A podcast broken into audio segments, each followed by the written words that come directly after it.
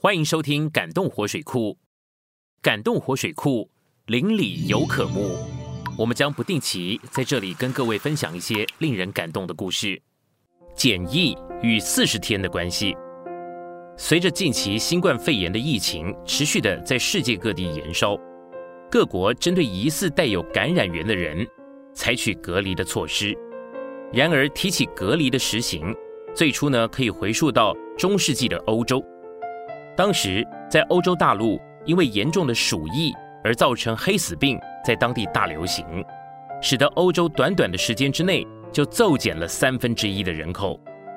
根据传言，当时意大利米兰王国的国王贝尔纳伯，对于国内严重的灾情，又眼看在海外的军队也即将要归国，便下达了禁止军队登陆的命令。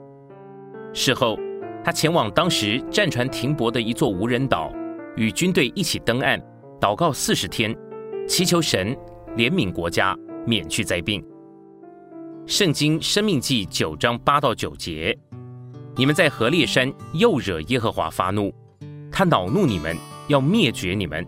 我上了山，要领受两块石板，就是耶和华与你们立约的板。那时我在山上住了四十昼四十夜。没有吃饭，也没有喝水。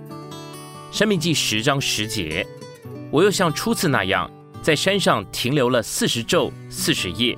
那次耶和华也应允我，不愿将你灭绝。贝尔纳伯的这个命令，后来被称为贝尔纳伯诏书，就是他引用了旧约圣经生命记里面提到摩西上山祷告四十天，以求神向以色列的顽梗。悖逆实行赦免的故事。有人说，当时意大利的民间有瘟疫发生的时候，人们就会祷告四十天，以期待瘟疫的过去。因此，现在我们常常听到医学检定、医检与隔离这两个防疫的关键词，在英文用的都是同一个单字，那就是意大利的方言 “quaranti” 四十，以及 “giorni” 天的合字 “quarantine”。在英文的发音就是 quarantine，它的意思呢就是四十天。时至今日，quarantine 这个字才逐渐的从表示分别出来祷告四十昼夜的意义，变成了隔离，或是具有保护隔离者的医疗行为。而在这个疫情持续延烧了将近半年的时间，我们仍然难以想象，因着新冠肺炎疫情的缘故。挫折了世界各地许许多多的产业，更是带走了极多人宝贵的性命。即便我们可能没有染上病毒，但是病毒带给人的恐惧感却深入我们的心，使许多人因着社会快速的变动而昼夜活在战惊恐惧之中。然而，我们可以做的，除了遵守良好的卫生习惯，避免不必要的外出或者到公共场所等人多的地方。感冒与年老体弱的人要少一点出门。若必须到人多的地方或者医院诊所的时候，得要戴口罩。有些人可能因为某些缘故被限制在家里，我们也可以借由读读圣经、常常祷告、唱唱诗歌，让喜乐的灵充满我们的心。而基督徒还要追求成为一个敬畏神的敬虔人，因为在诗篇九十一篇一到六节，神祝福属于他的百姓说。住在至高者隐秘处的，必住在全能者的印下。我要论到耶和华说，他是我的避难所，是我的山寨，是我的神，是我所信靠的。因为他必救你脱离捕鸟人的网罗，脱离毒害的瘟疫。